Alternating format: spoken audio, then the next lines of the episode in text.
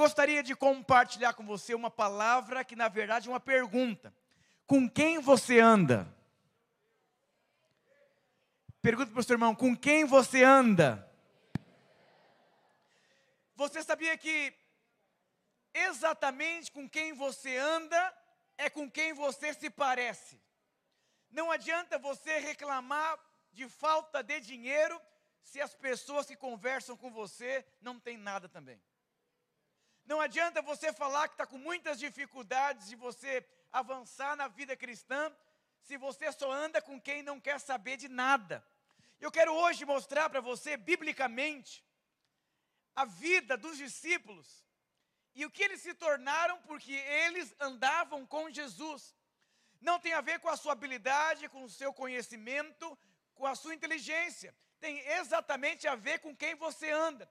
Se você quer ser alguém exitoso, você precisa andar com alguém exitoso. Diga para o seu irmão, com quem você anda? Nós fomos criados por Deus para andar com Deus. Eu quero dizer, você foi chamado para andar com Jesus. Você foi criado para andar com Jesus.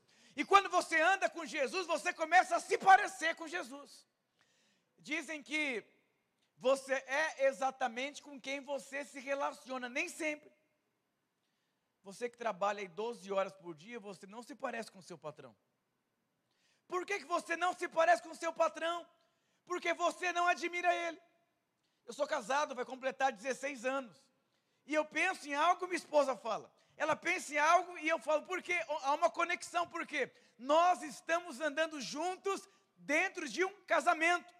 Quando nós vemos a palavra de Deus, ali em 2 Coríntios, capítulo 3, versículo 18, diz assim: Mas todos nós, com o rosto descoberto, refletindo como por um espelho a glória do Senhor, somos transformados de glória em glória na mesma imagem. Olha que interessante. Você é exatamente com quem você anda. E a Bíblia está dizendo que você é transformado conforme você contempla.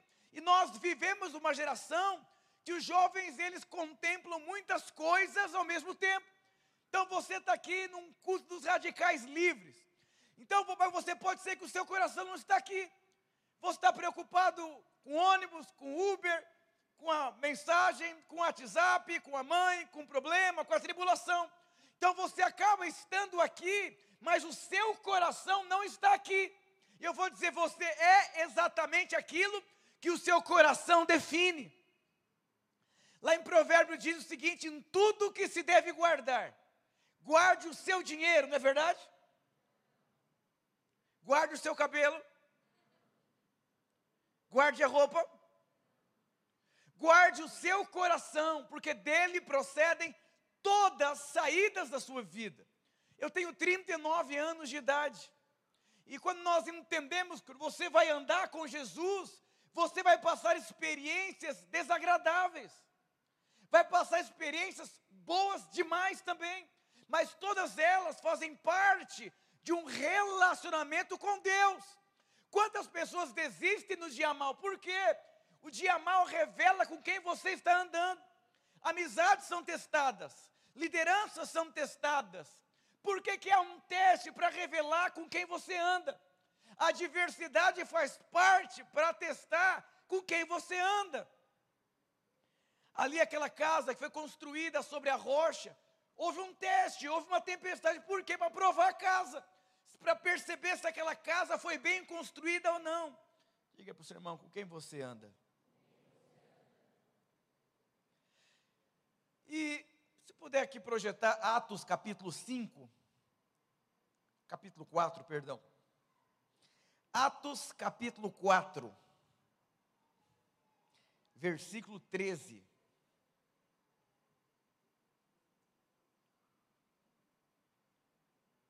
Diz assim: quando os membros do conselho viram a coragem de Pedro e de João, Aqui havia um conselho de anciões. Aqui havia um grupo de pessoas inteligentes, bem desenvolvidas.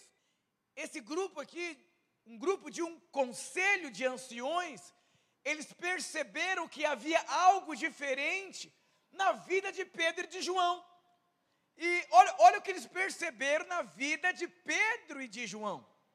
Ficaram admirados, pois perceberam que eram homens, homem comum, que come arroz e feijão, homem assim que não tinha cinco talentos. E eles perceberam que Pedro e João, eles eram pessoas simplesmente comum, como outras pessoas, simples. Sem instrução religiosa formal reconheceram também que eles haviam estado com Jesus. Em outras traduções dizem que eles andavam com Jesus. Então presta atenção, um grupo de anciões olharam para Pedro e João e perceberam, não é normal a maneira que eles estão falando. A, a coragem que eles têm, a ousadia que eles têm, não é normal isso. E sabe o que aconteceu aqui? Eu estou correndo. Houve um milagre. Havia um aleijado, um paralítico na porta do templo. E aí Pedro olhou para aquele paralítico e disse: Não tenho prata nem ouro, mas o que eu tenho te dou, levanta e anda. E aquele homem ele foi curado. E aí houve um fruto, presta bem, presta muita atenção aqui. Quando você anda com Jesus, você manifesta um fruto. E esse fruto as pessoas de fora percebem que com quem você andou. Então o fruto revela com quem você anda. O fruto de um fofoqueiro revela que a roda que ele senta é de fofoqueiros. O fruto que você manifesta define com quem você anda. Então, se você anda com Jesus, você vai manifestar fruto de Jesus. Milagre, poder, vida de Deus, fruto, evangelismo, graça de Deus. E as pessoas vão olhar e perceber, não é normal. Ele anda com Jesus. Diga para o seu irmão, você foi chamado para andar com Jesus. Pode passar para frente, por favor? Mas não havia nada que pudessem fazer, pois o homem que tinha sido curado estava ali. Presta atenção, ninguém poderia falar nada contra um fruto. Eu vou dizer para você: quem anda com Jesus manifesta um fruto. Presta atenção, Pedro aqui e João, o grupo o conselho de anciões perceberam que eles eram pessoas simplesmente normais, não tinha nenhum dom miraculoso da vida deles. Mas a maneira que eles falavam deu para perceber que eles estavam com Jesus. Por que, que tem um jovem que é triste, ferido, está sem dinheiro para pagar a conferência, dando desculpa? Por quê? Eu vou dizer para você: com quem você anda define a sua paixão também. Com quem você anda define a sua paixão, define os seus objetivos, define os seus valores, define a sua busca, define a sua identidade. Porque exatamente com quem você anda, você vai ter um tipo de fruto. Diga para o seu irmão: se você não está feliz com fruto, mude a companhia. Eu lembro quando eu me converti, tinha um grupo de jovens na igreja que eles sonhavam em casar virgem sonhava em beijar no altar, sonhava em marcar uma geração. E aqueles jovens, eles eram os meus amigos da igreja. E aí nós saímos, a gente ia fazer vigília na casa dos irmãos. A igreja não marcava vigília, não. A gente que marcava toda sexta-feira, a gente marcava numa casa desses irmãos para buscar o um mover de Deus, para buscar a glória de Deus, para marcar uma geração. Esse era o nosso grupo. E aí é interessante que as pessoas percebiam que nós nós éramos um, um grupo de jovens que tínhamos algo diferente. Mas por que, que nós tínhamos algo diferente? Por conta de quem nós andávamos. Nós queríamos Jesus, nós queríamos marcar uma geração, a gente queria ofertar, a gente queria abençoar a igreja, a gente ia fazer trabalho de evangelismo com os moradores de rua, a gente ia para a praça pregar o evangelho, a gente abria a célula, a gente ia para cima, porque esse era o fruto que a gente manifestava, por conta que nós andávamos com pessoas que queriam a mesma coisa. Pedro e Tiago, Pedro, Tiago, João, todos os discípulos estavam ali por conta de um propósito. Eles amavam a mesma coisa. Eu vou dizer: quem são os radicais livres? São aqueles que amam uma causa. Eu vou dizer: quando você está num lugar e você não ama o que as pessoas daquele lugar amam, é terrível a sua vida. Sabe por que muitas pessoas têm dificuldades terríveis de fazer algumas coisas? Porque elas não amam aquilo que as pessoas amam. O filho pródigo morava numa casa que ele não ia, não ia com a cara do pai. Era insuportável ele permanecer naquela casa. Quando você olha, pra, quando alguém começa a falar algo, você percebe essa pessoa está andando com alguém, ou ouvindo alguma coisa, ou assistindo alguma coisa. Eu vou dizer para você, se você quer viver uma vida para Deus, defina os seus relacionamentos. Quando o filho pródigo, ele o coração dele se corrompeu dentro da casa do pai, ele sai da casa do pai. E quando ele chega no fundo do poço, ele percebe que lá não era o lugar que Deus tinha chamado ele para estar. Aí ele volta para a casa do pai e percebe, ele teve uma experiência. A Bíblia diz que o filho pródigo, ele simplesmente ele caiu em si. E porque ele caiu em si, ele teve uma experiência de amor. Que ele disse: "Na casa do meu pai tem comida". Em outras palavras, na casa do meu pai tem amor. E ele voltou para a casa do pai e desfrutou de uma festa poderosa. Eu vou dizer para você, Deus te chama nesses dias para você andar com Jesus, para você viver a vida junto com Jesus. Deus está chamando você para participar da maior festa da história, da maior colheita da história. Sabe, eu tive o privilégio de beijar uma única mulher na vida. E eu tive o privilégio de beijá-la no altar. E eu tive o privilégio de casar virgem. E eu me converti com 16 anos de idade e me perguntaram assim: foi muito difícil para você esperar o altar? Eu digo: foi mamão com açúcar.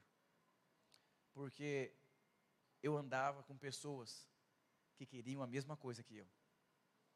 E quando você anda com pessoas que querem a mesma coisa que você, você pode ter certeza que você vai conseguir chegar aonde você quer chegar. Lá em Marcos capítulo 2, relata a história de um paralítico e quatro homens Quatro homens pegaram um paralítico numa maca e foi, foi levar até Jesus. Quando eles chegam ali próximo de Jesus, havia uma grande multidão, eles não conseguiam chegar até Jesus.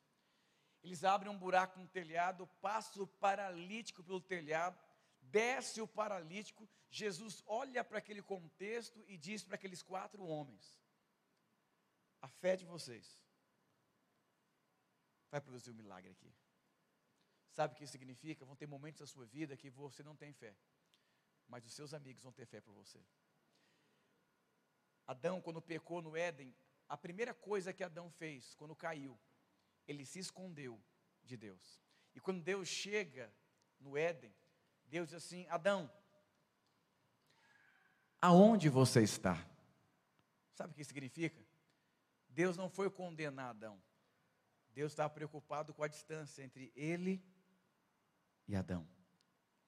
Eu vou dizer uma coisa: o Espírito Santo veio habitar dentro de você. E você já tem o seu melhor amigo que se chama Espírito Santo de Deus. E esse Espírito Santo conecta você com outros amigos. Você nasceu para ter amizades genuínas. E eu vou dizer uma coisa: amizade que leva você para Jesus vai manifestar muitos frutos de Jesus na sua vida. Diga aleluia, glória a Deus.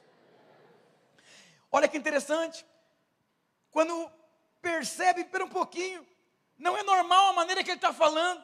Tem ousadia, tem coragem, tem intrepidez. Você que é jovem, você está no melhor momento da sua vida. Você nasceu para ser um empreendedor, sabia? Você nasceu para fazer história. Você nasceu para constituir uma família. Você nasceu para ter filhos da maneira de Deus. Você nasceu para ser um líder, um discipulador, um homem, uma mulher de Deus. E eu vou dizer para você: você só tem a fase da juventude para isso.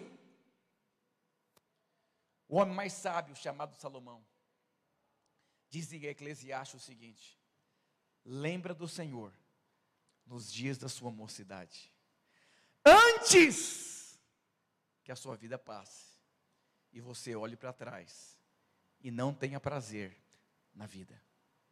Jovens, esse é o tempo que Deus escolheu para a sua vida, para você andar com Jesus, para você viver uma vida radical para Deus, para você viver uma vida intensa com Deus. Quando você entende que a unção de Deus é tudo o que você precisa, você vai viver uma vida completamente diferente. Presta muita atenção. A questão não é com quem você anda, a questão é se o seu coração é aberto para quem você anda. Você se parece exatamente com aquilo que você admira.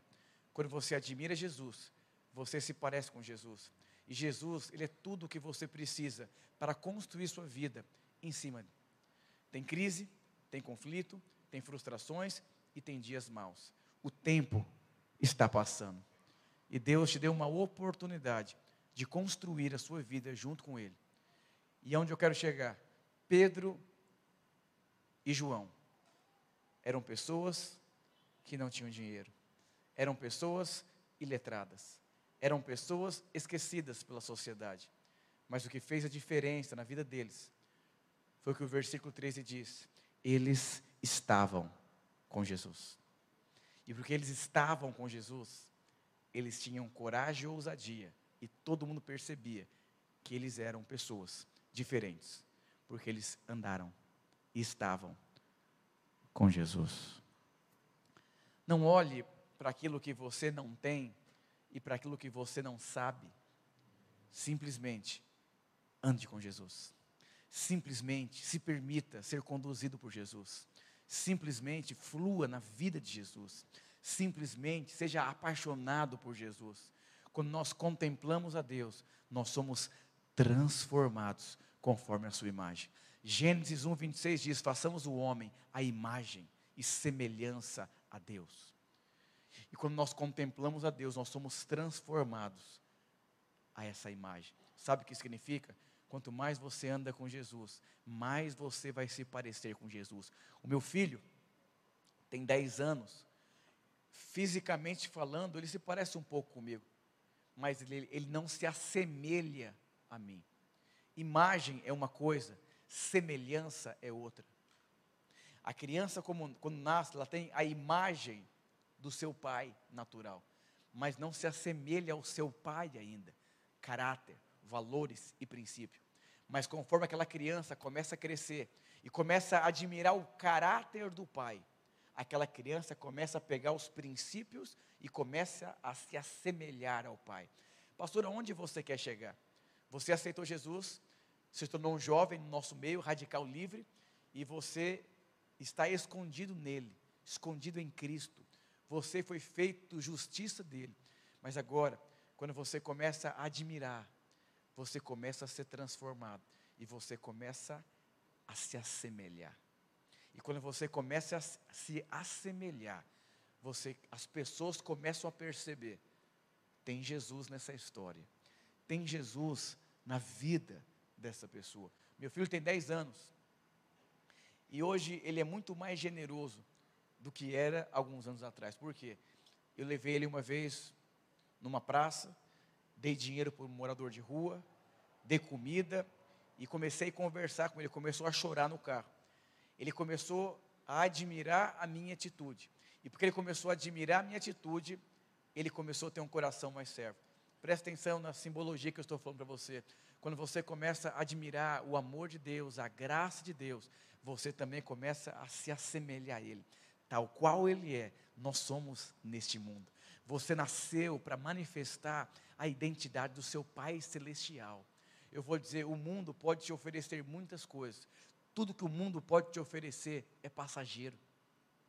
Eu fui tão zoado na minha adolescência, na minha juventude na escola e eu disse: eu não nasci, eu não, eu não fui, eu moro nesse mundo, mas eu sou um cidadão do céu. E quando você entende que você é um cidadão do céu, você começa a desejar as coisas do céu. E você começa a se assemelhar com as coisas do céu. Irmãos, quem olhou para Pedro e para João e percebeu que havia algo diferente, foi o conselho de anciões, pessoas cultas, conhecedoras da palavra. E eles perceberam, não é normal a maneira que eles estão falando. Essa foi a diferença na vida de Pedro, na vida de João, foi porque eles estavam e andaram com Jesus. Sabe o que vai fazer a diferença na sua vida, quando você for escolher a pessoa para casar? O que vai fazer a diferença na sua célula? quando você abre a sua boca, que vai fazer a diferença em pregar o evangelho para o seu pai que não serve a Deus, o que vai fazer a diferença em você abrir o um empreendimento. Eu creio que um jovem, ele pode empreender e dar muito certo na vida. Mas eu vou dizer, o segredo é a unção de Deus sobre a sua vida. E tudo que você precisa já está à sua disposição. E eu quero fazer um convite para você. Não existe nada mais valioso do que a presença. Presta muita atenção no que eu vou dizer para você. O filho pródigo, quando foi embora de casa, ele olhava para o seu pai, ele tinha a imagem do pai, mas não se assemelhava ao caráter do pai. Tinham visões diferentes. Ele vai embora. Quando ele cai em si, ele percebe que o pai dele amava ele. Ele volta para casa. Ele começa agora a se assemelhar com o Pai. Quebrantamento, reconhecer erro. Ele recebe. Eu vou dizer uma coisa: você sempre vai se assemelhar àquilo que você contempla, àquilo que você admira. Quanto mais você admirar o futebol, mais você se assemelha ao futebol. Quanto mais você, se, você contempla o Instagram, mais você se parece com ele. No celular, eu recebo mensagem quanto tempo que eu uso das minhas redes sociais. E um dia eu fiquei assustado, que eu nem percebi o tanto de tempo que eu gastava. Falei, está errado. E aí eu comecei a buscar mais a Deus. E eu comecei a perder muito o prazer. Eu vou dizer, Davi foi um homem de Deus. Querido, Davi morreu bilionário. Davi deixou um legado. Davi marcou uma história. E eu vou dizer uma coisa: a Bíblia diz que Davi tinha prazer, prazer em Deus. E de dia e de noite ele meditava em Deus. Eu vou dizer, você gasta o teu tempo com aquilo que você admira. Você gasta o seu tempo com aquilo que você tem prazer.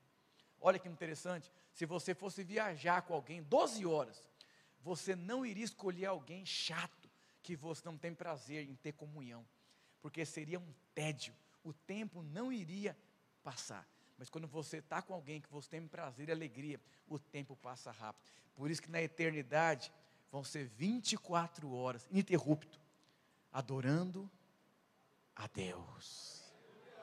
E você está sendo treinado para viver uma eternidade inteira com Ele.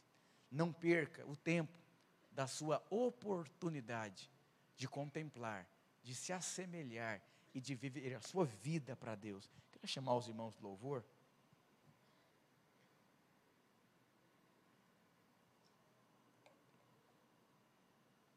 Diga para o seu irmão: você anda com quem?